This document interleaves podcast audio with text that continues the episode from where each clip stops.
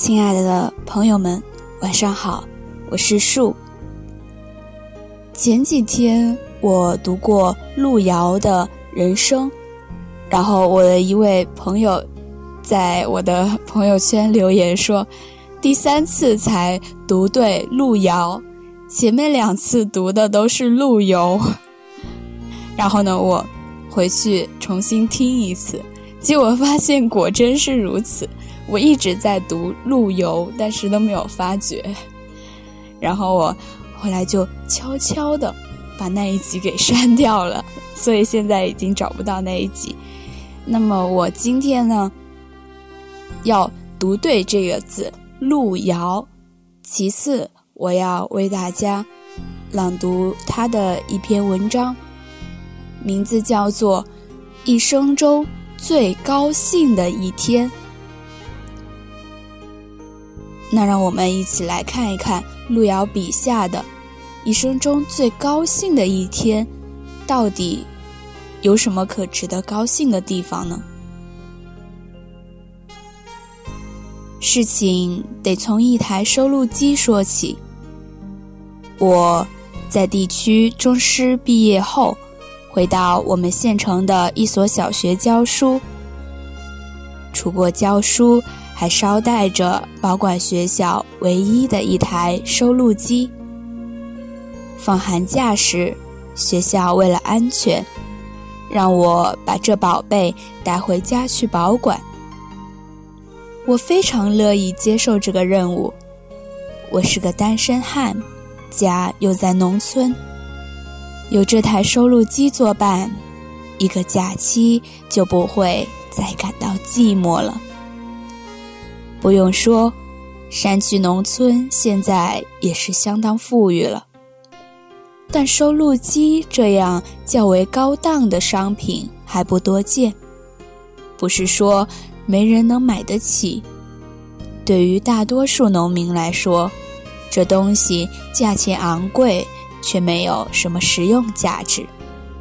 花那么多钱买这么个细匣子，还不如买几头肥猪。可是，我把这台收录机带回家后，村里人又感到特别新奇，因为据说这家伙不光能唱歌，还能把声音也收进去呢。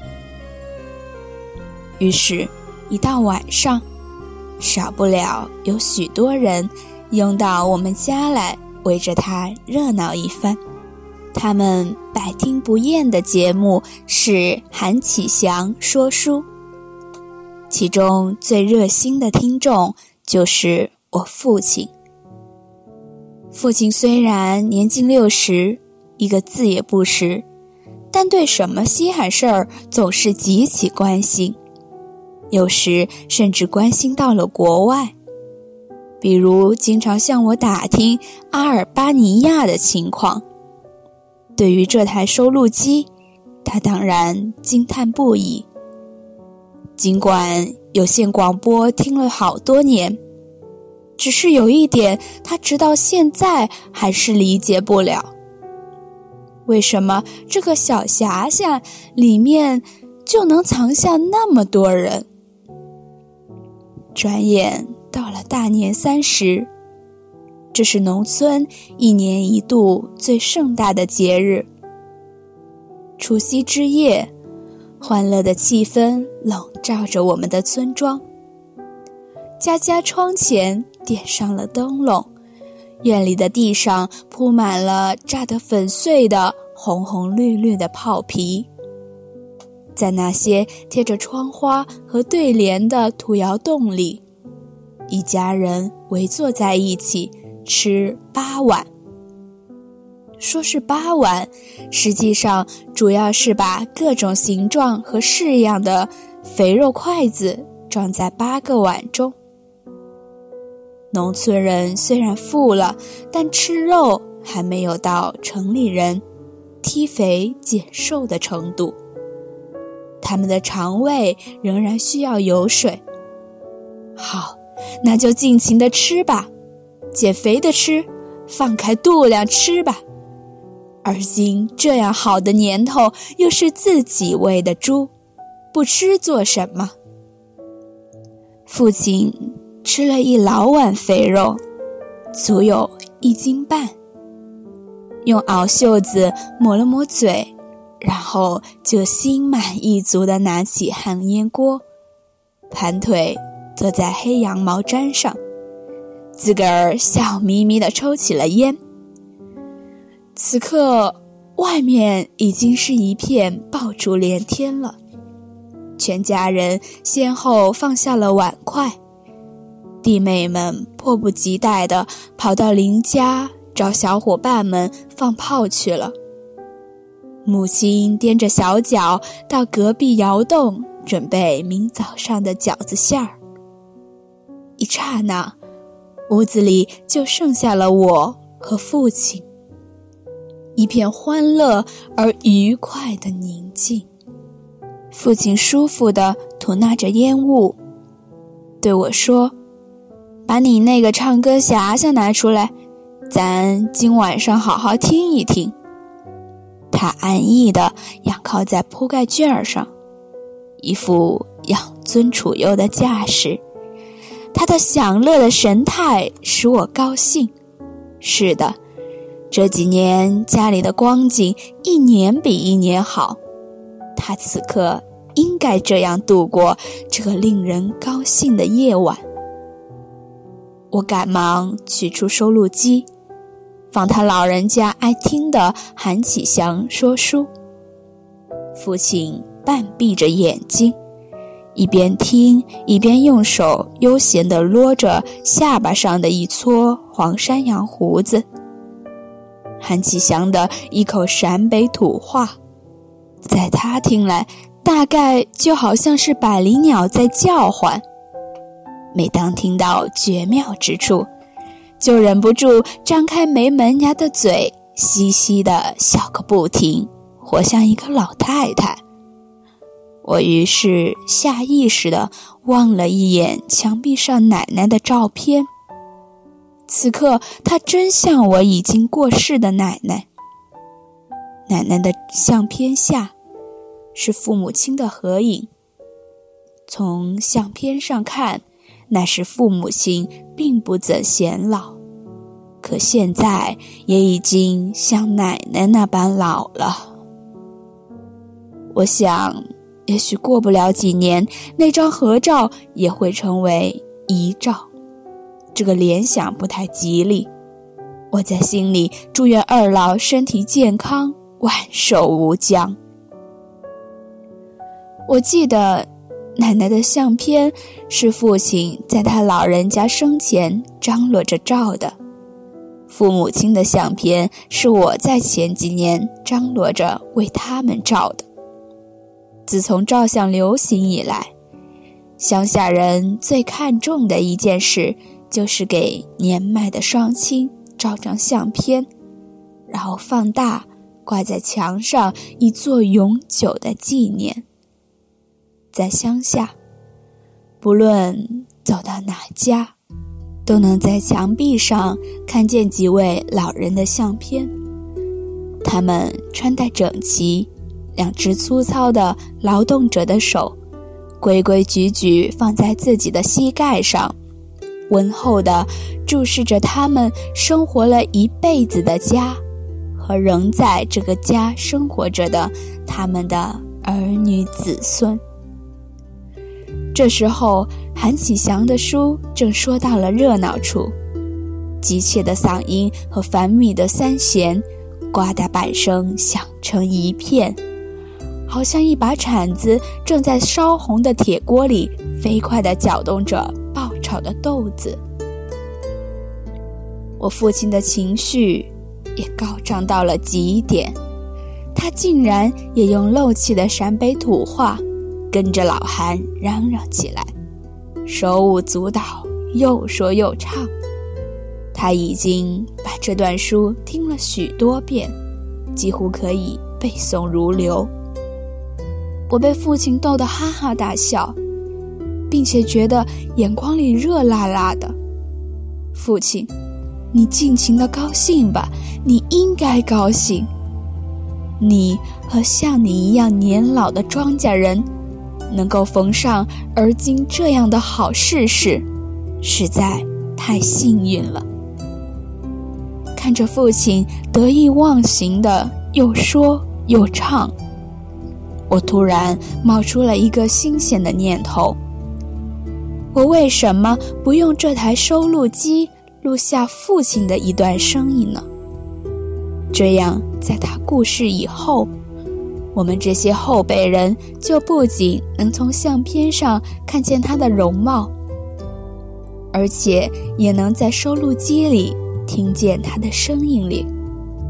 是的，这现代化的设备能够留下伟人的声音，庄稼人的声音也是可以留下的。等韩启祥一说完，我就对父亲说：“爸，干脆让我把你的声音也录下来。”我的声音，嗯，能录下来呢？能。我换了一盒空磁带，按了一下键钮，对他说：“不信你试试。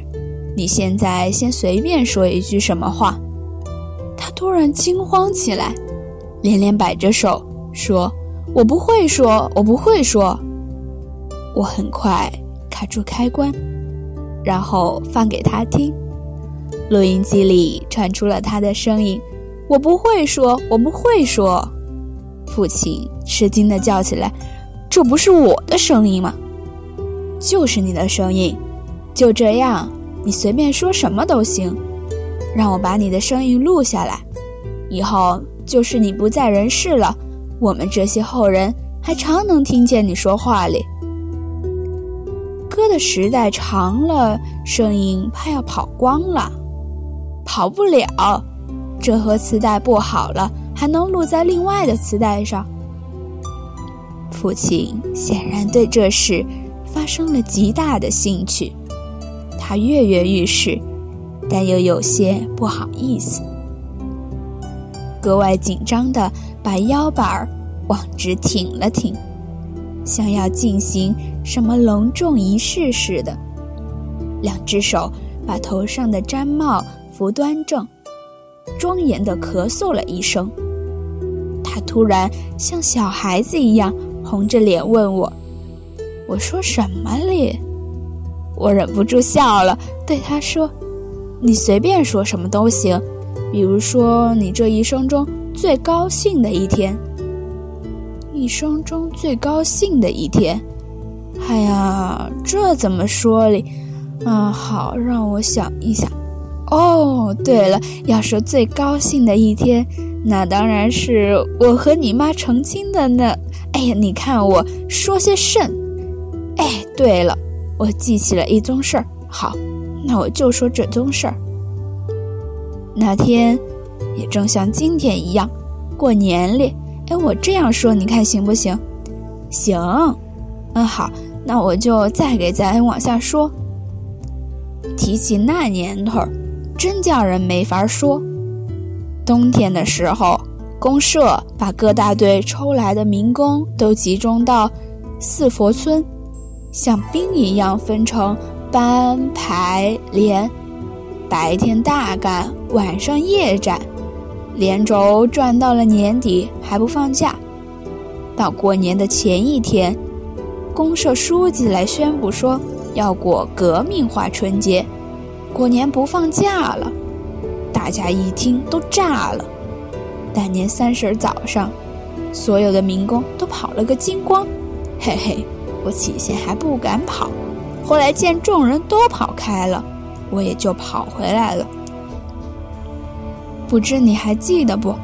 那天早上我跑回家时，你们母子几个围一块烂被子，坐在炕上哭鼻子呢。看了这情景。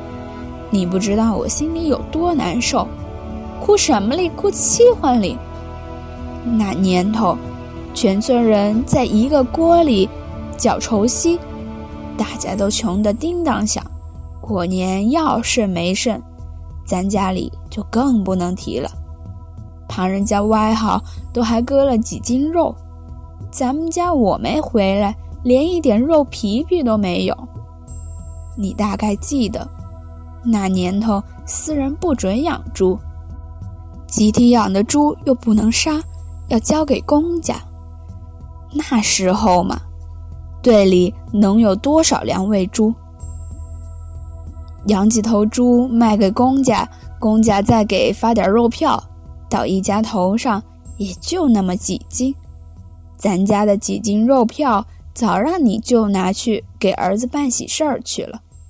哎，再说，就是有肉票，你们母子手里也没一分钱呢。当时我折转身就往县城跑，我没敢在你们面前哭，可在路上我哭了好几回。为什么哭哩？还不是心疼你妈和你们几个娃娃吗？这就要过年呀！连点肉也吃不上，我恨我，一个男人就那么无能呀！我当时想，我今天出去就是抢，也要抢回几斤肉来。进了县城，已经到了中午，我连忙跑到了肉食门市部，一看，门关得死死的。唉，明天过年，人家早下班了。这下可没指望了，长叹了一口气，抱着头蹲在了门市部前面的石台子上，真想放开声哭一场。蹲了半天，心想：哭顶个屁！干脆让我到后门上看有没有人。我来到后门上，门也关着，不过听见里面有人咳嗽。我站着不敢倒门。为甚？怕？怕什么？当时也说不清。过了一会儿，我突然冒出了一个好主意。哼，别看你老子是个笨老百姓，到紧火时脑瓜子还聪明着嘞。我想，如果我说我是县委书记的亲戚，他们市上的人还敢不卖给我肉吗？那时候。咱县上的书记叫什么名字来着？冯国斌，啊，对，就叫个冯国斌。可当时我不知道他的大号，只知道冯书记姓冯。好，我而今就是冯书记的亲戚了。就这样，我硬着头皮敲开了肉食门市部的后门。门先是开了一条缝，露出一颗胖头。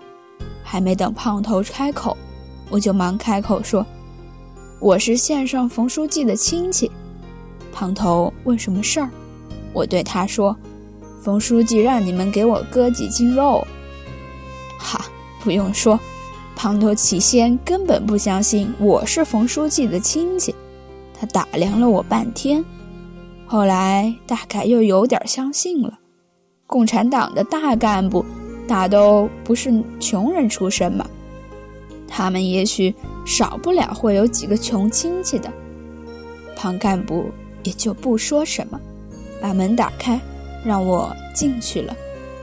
他把我直接领到肉库里，哎呀，我一下呆了。我看见肉库里码着一人多高的猪肉，都是最肥的。这胖干部问我要几斤。我慌忙从怀里掏出了全部的钱，一共四块。我问他一斤多少钱，他说一斤八毛钱。我说那就割五斤吧。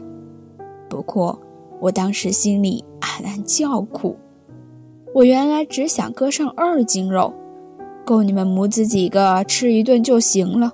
我不准备吃，因为我今年在民工的大灶上。吃过两顿肉，可你们母子一年几乎没喝一口肉腥汤了。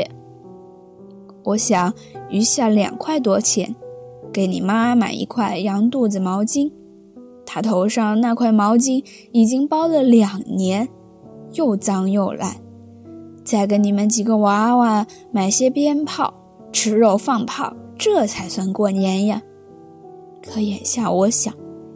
一个县委书记的亲戚走一次后门，怎能只割两斤肉呢？我就只好咬咬牙，把这四块钱都破费了。我虽然这样大手的把四块钱都花了，但那个胖干部却明显的嘲笑冯书记的这个穷酸亲戚的。他当然没说，我是从他脸上看出来的。但不管怎样，我总算割到了肉，而且是一块多么肥的刀口肉啊！我走到街上，高兴的。真不知道如何是好。我想，我把这块肥肉提回家，你妈、你们几个娃娃看见会有多高兴啊！咱们将要过一个富年了。我正在街上往过走，一个叫花子拦住了我的路。我一看，这不是叫花子，原来是高家村的高武，跟我一块儿当民工的。他老婆有病，又有八个孩子，光景比咱家还烂包。他本人已经熬累的只剩下了一把干骨头。高武穿一身开花棉袄，腰里束一根烂麻绳，当即拦住我，问我在什么地方割了这么一块好肉。我没敢给他实说。我怕他知道了俏的，也去冒充县委书记的亲戚，这还了得！叫公安局查出来，恐怕要坐班房里。我就给他撒谎说，我的肉是从一个外地人手里买的。高武忙问我，那个外地人现在在什么地方？我说，人家早走了。高武一脸哭相对我说。前几天公家卖肉的时候，他手里一分钱也没。直到今早上，才向别人央告着借了几个钱，可现在又连一点肉也买不到了。他说：“大人怎样也可以，不吃肉也割不到您这边儿，可娃娃们不行呀，大哭小叫的。”他瞅了一眼我手里提的这块肉。可怜巴巴地说：“能不能给他分一点呢？”说实话，我可怜他，但又舍不得把这么肥的肉给他分。我对他说：“这肉是高价买的。”他忙问我多少钱一斤，我随口说一块六毛钱一斤。不料高武说：“一块六就一块六，你给我分上两斤。”我的心眼儿开始活动了，心想：当初我也就只想买两斤肉，现在还不如给他分上两斤呢。实际上，你娃娃知道不？我当时想，要是一斤一块六卖给高武，我就一斤肉白挣八毛钱哩，那这钱我就可以给你妈和你们几个娃娃买点过年的礼物了。这买卖当然是合算的。我迟疑了一下，对他说：“那好，咱两个一批两半。”可怜的高武一脸愁相，马上换了笑脸。就这样，高武拿了二斤半肉，把四块钱塞到我手里，笑呵呵的走了，倒好像是他占了我的便宜。好啊。我来时拿四块钱，现在还是四块钱，可手里却提了二斤半一条子肥肉。这肉等于是我在路上白捡的，好运气！我马上到铺子里给你妈买了一条新毛巾，给你们几个娃娃买了几串鞭炮，还剩下了七毛钱，又给你们几个馋嘴买了几十颗羊汤。我一路小跑往家里赶，一路赶一路咧开嘴笑，嘿，我自个儿都听见我笑出了声。如果不是一天没吃饭，肚子饿得直叫唤，说不定还会高兴地唱他一段小曲儿呢。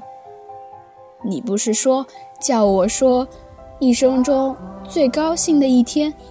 真的，这辈子。没有哪一天比这一天再高兴不过了。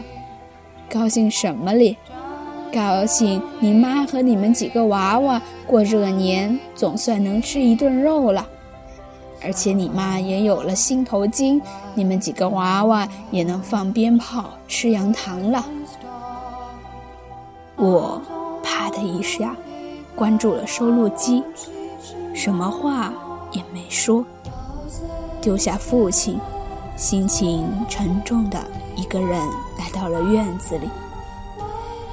此刻晴朗的夜空，星光灿烂，和村中各家窗前摇曳的灯笼相辉映，一片富丽景象。远处。传来密集的锣鼓点和丝弦声，夹杂着孩子们欢乐的笑闹声。村庄正沉浸在节日的气氛中，远远近近的爆竹声此起彼伏，空气里弥漫着和平的硝烟。此刻，这一切。给我的心灵带来无限温馨的慰藉。祝你晚。